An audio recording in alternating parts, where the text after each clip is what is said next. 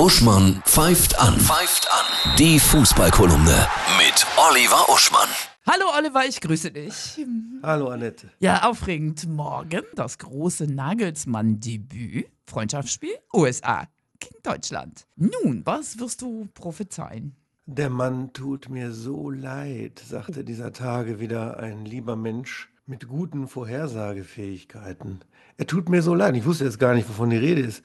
Ja, dieser Junge da, dem jetzt alle die großen Erwartungen aufbürden, dass er Wunder vollbringen kann. Ach, ich sag Nagelsmann, ja. Ja, gut, sage ich, da können wir ganz beruhigt sein. Der Stress, den der arme Mann empfindet, der wird ja auch ein bisschen abgemildert durch 4,8 Millionen Jahresgehalt als Nationaltrainer und die Reste, die auf der Bettkante noch sind. Bisschen. Nee, ist aber so. Oder, oder ich meine, Basler zum Beispiel hat in seinem Podcast mit seinem Kumpel da gesagt, wenn Flick die gleichen Leute mitgenommen hätte, und es sind ja viele neue dabei, ne? Führich, Andrich, Behrens, Mats Hummels, der wieder da ist. Ja. Dann hätte man ihn dafür kritisiert und, und, und Nagelsmann wird dafür gefeiert. Bin aber sehr zuversichtlich, dass das eine erfreuliche USA-Reise wird. Ne? Und selbst wenn die Ergebnisse mittelmäßig sind, wird die Spielweise äh, uns alle erfreuen. Und wie guckst du die Spiele? Das zweite Spiel ist ja irgendwie tief in der Nacht, zeitmäßig.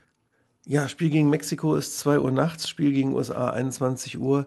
Ja, ich, ich dachte mir, vielleicht probiere ich mal aus, was der Co-Moderator von Mario Basler in deren Podcast so ironisch eigentlich nur gemeint hat. Ne?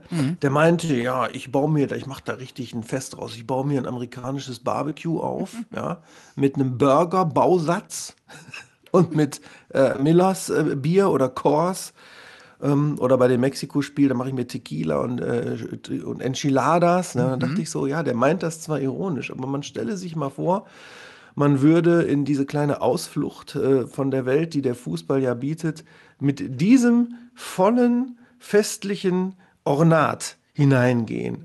Und das auch noch um zwei Uhr nachts, da kommt irgend so ein Gassigänger, wo der Hund nicht schlafen kann, vorbei und sieht durch die erleuchteten Fenster, wie man da mit einem Sombrero, was man wahrscheinlich nicht darf, wegen kultureller Aneignung, und Enchiladas und Tequila-Glas da steht, um zwei Uhr nachts vor seinem Fernseher. Es wäre doch außergewöhnlich.